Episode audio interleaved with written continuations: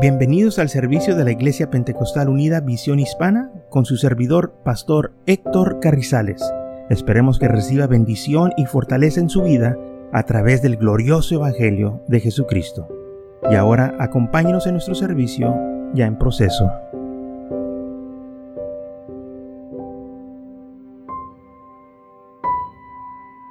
Entonces, aquí en Josué 24, versículo 17, el pueblo de Israel declara que ellos van a servir al Señor porque Josué les dio a ellos que escogieran que a quién iban a servir. Josué dijo, yo y mi casa vamos a servir al Señor, pero ustedes a quién van a servir. Hagan una decisión, van a servir al Dios de Abraham, de Isaac, de Jacob, o van a servir a los dioses de los amorreos. ¿Saben? Los dioses de los amorreos eran imágenes. Y el pueblo de Israel estaba, se estaba postrando Ah, delante de estas imágenes. Y cuando José vio que el pueblo de Israel se estaba apartando de Dios, empezó él a decirles por qué están haciendo esto. Y en el versículo 23, en el capítulo 23 de Josué, les dice, recuerden cómo llegaron a una tierra que no tuvieron que edificar las ciudades, ya estaban preparadas, no sembraron viñas, ya estaban sembradas, los huertos ya estaban, todo lo que había estaba todo preparado nomás para que ustedes entraran y lo tomaran, que tomaran posición de ello. Y lamentablemente, porque ellos tuvieron todos estos privilegios, se les hizo fácil darle la espalda al Señor. Quizás dijeron, ya para qué necesitamos al Señor, acá ya tenemos todo. Ya no somos esclavos, ahora somos libres. Y se olvidaron del Señor. Y José les empieza a recordar de dónde el Señor los había sacado. Acuérdense que eran esclavos y ahora no quieren saber nada de Dios. Acuérdense que antes clamaban a Él que les ayudara y ahora no invocan su nombre, no quieren saber nada de Él. Por eso Josué dice, si les parece mal servir al Señor, ¿por qué les parece mal? ¿Por qué te enojas cuando te invitan a la iglesia?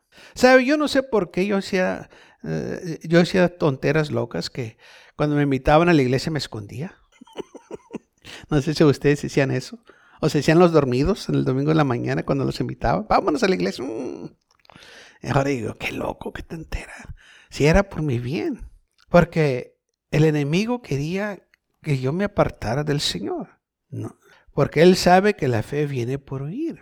Y al oír la palabra de Dios. Y entre más usted escucha la palabra del Señor, su fe aumenta y es lo que Él no quiere que aumente su fe, porque una vez que esa fe empieza a trabajar, cosas empiezan a suceder en su vida. Usted empieza a poner la palabra de Dios en acción en su vida y esa palabra está viva y va a trabajar.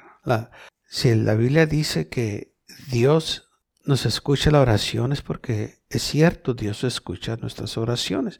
Si la Biblia nos dice que Dios va a suplir todas nuestras necesidades, es cierto, el Señor va a suplir todas nuestras necesidades. Y es lo que el enemigo no quiere, que usted empiece a confiar en las promesas del Señor. Y por eso quiere apartarnos de las cosas de Dios. Y una vez que estemos ya eh, en el camino del Señor, tenemos que guardarnos, que no nos olvidemos de todos los beneficios, de todas las bendiciones de donde, eh, de donde el Señor nos ha sacado hasta donde nos ha traído y todo lo que ha hecho en nuestras vidas, en nuestros hogares. Ahora bien, dice la palabra del Señor, bueno, en Mateo 6:24, ninguno puede servir a dos señores porque aborrece al uno y amará al otro o estimará a uno y menospreciará al otro. No puede servir a Dios y a las riquezas. Entonces nuestro corazón no puede andar vagando. Tenemos que estar prestos en uno, firmes. ¿Vamos a servir al Señor o vamos a servir las riquezas? Y cuando habla de, las riquezas, no necesariamente quiere decir eh, cosas eh, como monetarias, dinero, sino que lo que tú amas, lo que tú eh, tienes atesorado, lo que tú estimas más, esas son tus riquezas, lo que tú valorizas más. ¿Qué es lo que tú valorizas más? ¿Qué es lo que valorizamos más en esta vida? Bueno, para darte cuenta qué es lo que tú estimas más, se dice, en lo que tú pasas más tiempo, eso es lo que tú amas más. Si usted pasa bastante tiempo en las cosas del Señor, pues ahí es donde está su corazón. Y si usted pasa más tiempo en las cosas del mundo, pues ahí es donde está su corazón. Y así es como nosotros nos vamos a este, examinar. ¿Dónde está mi corazón? Donde usted invierte su dinero, ahí es donde está su prioridad. Sabe que hay hombres que gastan todas sus ah, ganancias de la semana en el vicio. Ahí está su prioridad. Llegan a la casa después de una noche de parranda sin nada. Y dice, ¿dónde está el dinero? Pues ya no hay. ¿Qué sucedió? Lo invirtió en lo que él amaba más, en el vicio. Y sabe, hay gente que se entrega al vicio de corazón. Se da completamente al vicio. Dejan todo, familia, trabajo, sus hogares, para darse completamente al vicio. Ese es el amor que tienen al vicio. Y si ellos lo pueden hacer para su Dios, mucho más nosotros para nuestro Dios, darnos completamente al Señor. Porque Él se dio para nosotros completamente. Sin reserva dio su vida para nosotros, para que yo y usted fuéramos salvos. Y entonces nosotros también debemos dar nuestra vida a Él en agradecimiento de que Él nos amó. Dice la Biblia que aún siendo nosotros pecadores, Cristo murió por nosotros. ¿Sabe? Porque la naturaleza humana de nosotros es, si tú te has portado mal conmigo, pues olvídate de mí. y el Señor no es así. Aún dice la Biblia que murió por sus enemigos. Porque es lo que dice la Biblia, siendo enemigos de Cristo, Cristo murió por nosotros. Ese es el amor de Dios que tiene para cada uno de nosotros. Oh, qué tanto nos ama el Señor. Que Él no quiere que nadie perezca, sino que todos vengamos a arrepentimiento. Pero sí hay un requisito. No puedes amar al Dios y al mundo. Tienes que amar al Señor de todo corazón. Porque si amas las riquezas, las riquezas o el amor de este mundo te va a robar el amor de Dios. Entonces José dijo al pueblo que ellos tenían que escoger, así como nosotros también tenemos que escoger. En primer libro de Samuel también hay una historia en que el pueblo de Israel se había apartado una vez más del Señor. Samuel capítulo 7 versículo 3 dice así, habló Samuel a toda la casa de Israel diciendo, si de todo vuestro corazón os vuelves a Jehová, quitar los dioses ajenos de Astrot de entre vosotros, y preparar vuestro corazón a Jehová, y solo a él servir, y os librará de la mano de los filisteos. Entonces los hijos de Israel quitaron a los Baales y a los trots de servir solo a Jehová. Y entonces dice la palabra del Señor que aquí también el pueblo de Israel se habían apartado de Dios y ahora los filisteos estaban atacándolos y ellos clamaban al Señor que los librara. Y fueron a Samuel y le dijeron, ora por nosotros, porque no sabemos qué hacer, los filisteos nos están atacando. ¿Qué hacemos? Y Samuel les dice, miren, ustedes se han alejado del Señor, lo han abandonado. Pero si vuelven a Él con todo su corazón y dejan o quitan del medio de vosotros los sus dioses ajenos, Él les va a librar de los filisteos. Él les va a dar la victoria. Pero ustedes tienen que clamar al Señor y volverse al Señor con todo su corazón. Dice, preparar vuestro corazón a Jehová, o sea, prepárense para servir al Señor. No se dejen engañar, sabe que hay, una creencia que, o enseñanza que eh, el mundo religioso eh, o el enemigo ha puesto, que dice, mira, no sirvas al Señor, si el Señor te salva y el Señor eh, te promete todas esas cosas, pero dice, pero no lo hagas hasta ya cuando te estás muriendo, ya cuando estás en la cama agonizando, entonces sí da tu vida a Cristo. Sabe, eso es algo muy peligroso. Y eso es algo que muchos enseñan, que espérate hasta el final. Y entonces sí, entrégate a Cristo. Pero si nos preguntamos unas preguntas básicas, creo que dejaríamos esta clase de mentalidad. Porque mire, la gente dice, que me voy a entregar al Señor ya cuando me esté muriendo. Y mi pregunta es, ok, ya cuando te estás muriendo, ¿y por qué no, y por qué no antes? Porque el mismo Dios de acá, tú lo vas a clamar aquí. Pero acá no te quisiste entregar, ¿por qué? Y acá sí, ¿por qué? Bueno, es que aquí ya me estoy muriendo. Oh, aquí ya te estás muriendo. Por eso lo estás haciendo. Y acá, cuando tenías vida, tenías salud, tenías este, tu fuerza, ¿por qué no lo hiciste? Pues no, es que no estaba listo. ¿Porque no te estabas muriendo? ¿Por eso no estabas listo? ¿O por qué? Bueno, dicen lo correcto, no estaban listos. No estaban listos para dejar el placer para servir al Señor. O sea, ellos estaban dispuestos a arriesgar todo, su vida, su alma, por el placer. Y acá, ya cuando están agonizando, ahora sí me quiero entregar a Cristo. Y que con propósito lo vas a hacer ahora. No porque lo amas, porque si lo amaras lo hubieras hecho aquí. Pero aquí lo estás haciendo porque pues ya estás en la puerta ya, ya te vas. ¿Será un arrepentimiento sincero de corazón? ¿Será un arrepentimiento de amor que, sabes qué? Reconozco que he pecado, reconozco que soy una persona mala o reconozco que me estoy muriendo y necesito que me ayude. ¿Vio la diferencia?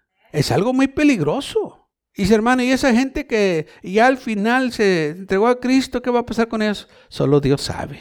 Pero yo no quiero estar en esa posición. Yo lo que quiero hacer es estar listo para cuando el Señor me ame. Amén. Y que yo le haya servido de corazón, de amor, que yo haya reconocido que yo era un pecador y que yo necesitaba al Señor y tuve tiempo de servirle por amor. Así que ah, tenemos que tener cuidado, porque lamentablemente hay algunos que dicen, pues yo ya antes de irme, pues ya me entrego a Cristo. Pues no sé cómo va a trabajar eso para ellos, pero es algo muy peligroso. Tenemos que tener mucho cuidado. No dejar la cosa más importante, nuestra salvación, a, este, a la desidia. Tenemos que hacer una decisión, servir a Cristo. Ahorita que hay o que está la oportunidad, porque dice la Biblia, hoy es el día de salvación. Y el pueblo de Israel seguía regresando para atrás y sirviendo a dioses ajenos. En primer libro de Reyes, capítulo 18, de nuevo el pueblo de Israel se apartó de Dios. Y viene Elías y empieza a exhortar al pueblo diciéndoles estas palabras. Y acercándose Elías a todo el pueblo, dijo, ¿Hasta cuándo claudicarás vosotros entre dos pensamientos? Si Jehová es Dios, seguile, y si Baal, y en pos de él. Y el pueblo no respondió palabra. Y Elías volvió a decir al pueblo, solo yo he quedado profeta de Jehová, mas de los profetas de Baal hay cuatrocientos cincuenta hombres. Désenos pues dos bueyes y escojan ellos uno y córtanlo en pedazos y póngalo sobre leña, pero no pongan fuego debajo. Y yo prepararé el otro buey y lo pondré sobre leña y ningún fuego pondré debajo. Y invocar luego vosotros el nombre de vuestros dioses. Y yo invocaré el nombre de Jehová. Y el Dios que respondiese por medio de fuego, ese sea Dios. Y todo el pueblo respondió diciendo, bien dicho. Entonces el pueblo de Israel se había apartado de servir al Señor. Y había falsos profetas, que dice la Biblia que eran sacerdotes de Baal, que ofrecían incensos y sacrificios a los Baales, o sea, a los demonios. Y el pueblo de Israel les estaba ofreciendo sacrificios a estos demonios. Y viene el profeta Elías y le dice, ¿hasta cuándo van a estar ustedes divididos o claudicando entre dos opiniones. Quieren estar aquí y quieren estar acá. No. ¿Hasta cuánto van a estar así? Hagan una decisión. Y el profeta le dice, hoy van a hacer una decisión. Y van a ver el poder de Dios. Y van a ver eh, que este, quién tiene más poder, los Baales o Dios. Y por eso lo retó diciendo, miren, ¿Quieren saber quién es el Dios verdadero? Désenos dos bueyes, uno a mí y otro a los profetas de Baal, que son 450 ellos. Y que ellos pongan su sacrificio o ese buey arriba eh, del altar de ellos, pero que no enciendan fuego. Y que clamen a su Dios. Y el Dios verdadero que conteste por medio de fuego. O sea, que en aquel entonces se hacían sacrificios, se ponía un animal arriba del sacrificio eh, del altar de Spencer para hacer su sacrificio y luego se prendía el fuego debajo de ese animal y se, era consumido. Pero el profeta aquí está diciendo, cuando hagamos nosotros el altar y pónganos los animales arriba, no vamos a encenderlos. Vamos a dejar que el Dios verdadero con fuego lo consuma. Y eso fue exactamente lo que hicieron. Dice la palabra del Señor que se les dio a los profetas de Baal ese animal, ese buey, y ellos edificaron su altar y pusieron aquel animal ahí y empezaron a clamar. Dice versículo 26, y ellos tomaron el buey que se les fue dado y lo prepararon e invocaron el nombre de Baal desde la mañana hasta mediodía, diciendo, Baal, respóndenos. Pero no había voz ni quien respondiese. Entre tanto ellos andaban saltando cerca del altar que habían hecho. ¿Ok? Estaban ahí ellos clamando a sus dioses, a los Baales, a los demonios, pero dice la Biblia que no venía voz, no venía respuesta. Entonces al mediodía Elías se burlaba de ellos diciendo, gritar en alta voz, porque Dios es. Quizás está meditando o tiene algún trabajo o va de camino. Tal vez duerme y hay que despertarle. Y ellos clamaban en gran voz y se zanjaban con cuchillos y con lancetes conforme a sus costumbres hasta chorrear la sangre sobre ellos pero nada estaba sucediendo. Pasado el mediodía, y ellos seguían gritando francamente hasta la hora de ofrecerse el sacrificio, pero no hubo ninguna voz, ni quien respondiese, ni escuchase. Ok, entonces ellos estaban gritando, clamando a los baales y nada sucedió. Se cortaban con cuchillos hasta que chorreaba la sangre de sus cuerpos, se golpeaban y nada sucedía. Y el pueblo de Israel estaba viendo esto, porque ellos servían a los Baales. Por eso se hizo este reto, para que el pueblo de Israel se diera cuenta de lo que ellos estaban haciendo y a quién estaban sirviendo. Porque el pueblo de Israel le había dado las espaldas al Señor, a Jehová, el Dios de Israel, el Dios que lo sacó de servilumbre o de esclavitud, del Egipto. Y ahora se habían apartado y estaban acá con Baal. Y viene el profeta Elías y le dice, no, lo que ustedes están haciendo no está bien. ¿Cómo es posible que están adorando a este Dios? Es como si usted le hace un favor a alguien. Vamos a decir, usted le da un ride a su vecino y lo lleva al otro lado de, este, de la ciudad y, y el vecino de tan agradecido que está le da las gracias no a usted, pero al otro vecino. ¿Cómo se sentiría usted? Pues yo fui el que te di el ride, pues, ¿por qué, qué pasó? Bueno, eso fue exactamente lo que pasó aquí con el pueblo de Israel. El Señor los sacó de Egipto cuando eran esclavos y en lugar de darle las gracias a Dios, le estaban dando las gracias a Baal o a ídolos que no hicieron nada por ellos. Que la Biblia dice que tienen ojos y no ven, tienen oídos no oyen. Tienen manos y no pueden palpear. Tienen pies y no pueden caminar. Y estos son lo que a estos eran los que el pueblo de Israel estaban adorando. Y luego dice la Biblia que estos hombres de Baal que ofrecieron su sacrificio gritaban y saltaban y se cortaban y nada sucedía. Y luego el profeta dice que se empieza a burlar de ellos, dice, griten más alto porque quizás está dormido, está meditando, quizás está trabajando, está ocupado, anda de viaje, anda de camino. Hay que despertarlo si está dormido. Nada pasaba. Entonces, versículo 30, dice así, dijo Elías a todo el pueblo, acercaros a mí. Y todo el pueblo se le acercó y él arregló el altar de Jehová que estaba arruinado. Este versículo dice mucho. Dice, le dijo al pueblo de Israel, acérquense a mí. Y cuando el pueblo de Israel se le acercó a él, dice la Biblia, arregló el altar de Jehová que estaba arruinado. O sea, el altar del Señor no se estaba usando. Se estaba usando los altares de Baal. Y dice la Biblia que empezó él a arreglar el altar Dice, y tomó Elías doce piedras conforme al número de las tribus de los hijos de Jacob, la cual había sido dada palabra de Jehová diciendo, Israel será tu nombre. Edificó con las piedras un altar en el nombre de Jehová. Entonces, ven aquí que el pueblo de Israel se había olvidado ya del altar de las cosas del Señor. Y Elías viene y de nuevo empieza a edificar ese altar. ¿Sabe qué? Las cosas del Señor, hermanos, todavía trabajan. El Evangelio todavía trabaja. Este Evangelio todavía tiene el mismo poder desde que se empezó a predicar hasta hoy. La sangre de Cristo todavía tiene el mismo poder desde que fue derramada en la cruz del Calvario hasta hoy.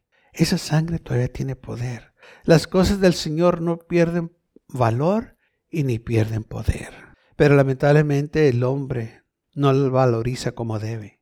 Y por eso el pueblo de Israel le dio las espaldas al Señor porque no valorizaron lo que el Señor les había dado.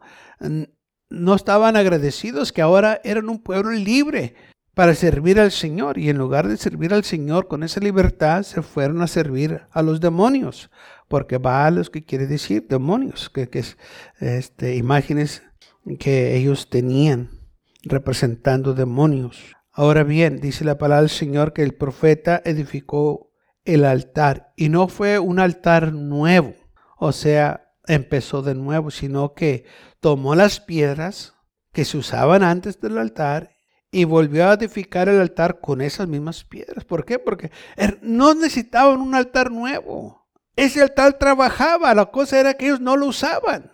Las oraciones trabajan, la cosa es que en veces no la usamos. La palabra de Dios trabaja, la cosa es que no la usamos. Si tan solo la usáramos, nos diéramos cuenta que trabajan.